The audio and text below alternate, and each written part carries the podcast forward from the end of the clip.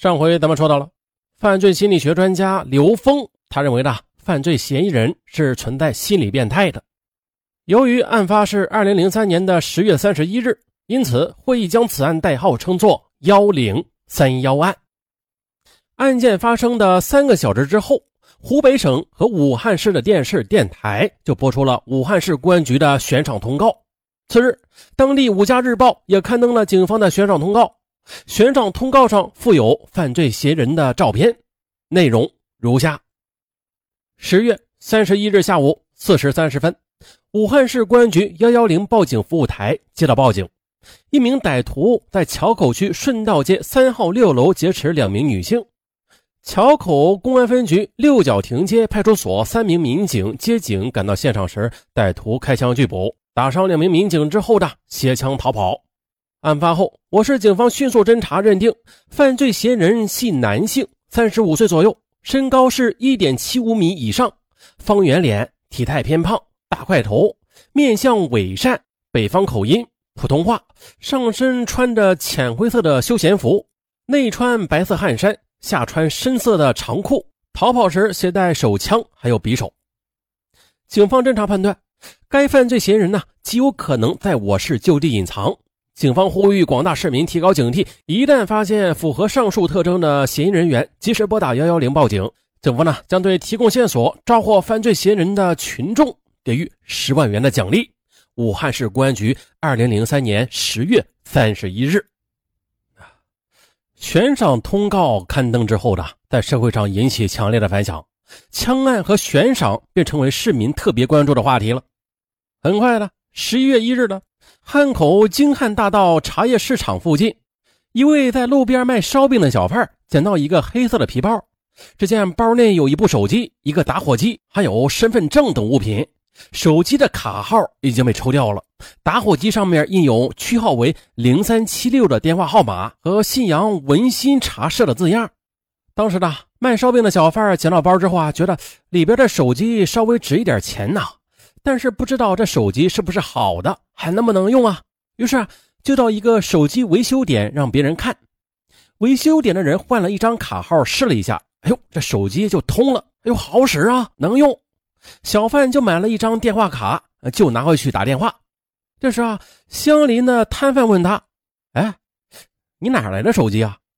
他说：“是捡的。”那时候啊，二零零三年那会儿，这手机还属于奢侈品啊，捡的。啊，那你看，这小贩啊，就拿出捡来的皮包给那人看。当那人看了包内的身份证之后，对他说：“哎，你看啊，这身份证上的人像不像报纸上去公安局那悬赏通告的对象啊？”他们拿出报纸反复的对照，哎，觉得正是通缉的对象。哎呦，啊，快快快快报警！两人还说笑：“哎，如果抓着逃犯得了赏金，那咱们二一天做五，一人一半，行不行？”小贩将捡到的物品交给了警方后，专案组通过受害人辨认，证实了这手机是小雪的，正是在顺道街出租屋被犯罪嫌疑人抢走的那部手机。皮包呢，也是犯罪嫌疑人的，几名目击者都曾经见过的。显然，这些物品是犯罪嫌疑人逃跑时随手丢弃或者遗失的。啊，警方据此推断出犯罪嫌疑人的逃跑路线和方向。特别是那个印有电话号码和“信阳文心茶社”字样的打火机，哎，将警方的侦查视线引向了河南信阳。警方悬赏通告通过新闻媒体传播之后的群众踊跃反映情况，但是案件一时没有实质性的突破，公安机关压力很大，专案民警的压力则更大。而用副局长田林的话说呀，现在全市的人民都在看着我们。那我们再把视线回到案发当日下午五时二十分，身中数枪的王斌和杨光被送往武汉市著名的同济医院，而同济医院内设有武汉公安民警急救中心。啊，在生命攸关的时刻呀，公安机关和医院共同建立的民警急救机制发挥了作用。负伤的民警还在送往医院的途中时呢，院方就迅速的组织了十余名知名的专家教授，做好了抢救准备。民警王斌身中三枪，左下腹中两枪，臀部中一枪，子弹伤及多处内脏，弹头留在体内。民警杨光身中一枪，子弹插过胳膊之后，又穿进左肋骨，穿透了肝脏和脊椎。二人手术同时进行，手术进行了六个多小时，这才取出子弹。医生说了，抢救的很及时，手术也很成功。但是王斌、杨光二人均属重伤，仍处于高度危险期。进入第五天的阳光终于是睁开了眼睛，苏醒过来的阳光，哎呀，热泪盈眶啊！他说：“我居然还活着！哎，王斌呢？王斌怎么样了？”特护病房的护士指了指不远处的床位。王斌呢？他是脊椎受伤，受伤之后他躺在床上一动不能动，至今还是深度昏迷。之后的好几天里啊，阳光就这样望着王斌，轻轻地呼唤着王斌的名字，希望啊能早日把他唤醒。王斌四十来岁，警龄却有二十一年了，当过刑警，还有责任区的民警，现为派出所巡逻队的副队长。阳光二十五岁，就像他的名字一样，是一个阳光男孩。二十岁时，他从部队退伍之后就参警了，啊，在巡逻民警处干了四年之后的今年，才刚刚的调到派出所工作。王斌是他的师傅，半年来二人一同出警办案。阳光打心里敬重王斌，王斌很喜欢徒弟阳光，二人呐成了黄金搭档。万幸的是啊，进院后的第八天，王斌终于苏醒了。可是由于这喉管动手术不能发声，他吃力的在被单上反复的画着“阳”字。妻子告诉他说，阳光已经脱离危险了。但是因为受伤很严重，不能动弹，又转到康复中心去治疗去了。王斌则拉着阳光父亲的手，说不出话来，泪水长流。几天之后，王斌终于能够开口说话了。他问来看望他的民警：“这枪案进展的怎么样了？”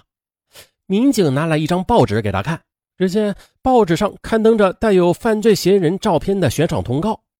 民警跟他说：“因为你们及时赶到，歹徒没有得逞。”两名女子啊已经被解救了，歹徒开枪之后就慌忙逃窜，七千多元钱和几张假身份证都丢在现场。有了照片，我想那个犯罪嫌疑人很快的就会被抓住了。啊，好！听到这里，王斌略感欣慰。啊，阳光、王斌二人不怕流血牺牲的英勇事迹，鼓舞着人民群众，鼓舞着参战的全体民警。咱们再来说这边。据 D 酒店总服务台的工作人员反映，说五零幺五号房的客人是一名叫童大茂的出租车司机送来的。因为酒店正在举行对送客的出租车司机采取送客有奖的促销活动，就是司机拉来客人之后，酒店给出租车司机提成。出租车司机送来客人后，让其填了送客回执单，并留有出租车司机领款的签名。专案民警决定了，先找到那名叫童大茂的出租车司机，希望通过童大茂进一步了解他是从什么地方将客人接到 D 酒店的。接着，民警调查了武汉市二十多个童大茂，但是都不是那个开出租车送客到 D 酒店的童大茂。哎，怪了！又经几经周折，民警终于是找到了出租车司机童大茂。原来啊，他根本就不叫童大茂。因为他开的是黑八，因此他在酒店留下的车牌号和姓名都是假的。民警找到他家里的时候，这家人说他开着中巴车，随着一个到处巡演的演出班子到湖南常德去了。为了及时弄清楚情况，专案组民警连夜的又到湖南常德，在常德街上终于找到了开大篷车的佟大茂。佟大茂向民警反映说，二十九日下午五时许的。他在武汉的火车站候客呢，一名男子叫了他的车。他身材很高大，穿着呃深色的西装，操着北方口音，手里还拿着一张武汉市的交通地图。他当时说要找一家酒店住下，要求啊住宿费不能太高就行。佟大茂觉得这 D 酒店符合他的要求，而且啊 D 酒店对送客的司机还有提成呢。因此，他就将这名来自北方的狼送到了 D 酒店。民警又拿出刊登悬赏通告的报纸，指着犯罪嫌疑人的照片让他看：“啊，你看看，你送的是这个人吗？”佟大茂看了报纸，有些吃惊：“哎，好像是他，他怎么了？犯了事儿？民警又问了一句：“是好像是还是就是啊？”“嗯，就就就是他。”“啊，那他还说过什么呀？他说过他是从哪里来的没？”“他没有说他是从哪里来的，他只是说啊，他刚下火车。”民警又查询汉口火车站列车到站的时刻表，在这一刻的到达汉口站的车是共四次，都是北方至南方的列车。其中呢，郑州至长沙的列车在三十分钟前停靠在汉口站，时间靠得最近，并且这趟车在河南信阳也停靠过。结合从佟大茂那里了解的情况。专案组进一步确定了，这犯罪嫌疑人来自北方，河南郑州、信阳和山东河北的可能性最大。破案，如何破案？什么叫破案呢？啊，就是这么一步步的去分析、去剖析，不放过任何的蛛丝马迹啊！咱们一步步的来，最终让你无路可逃。好，咱们下集继续。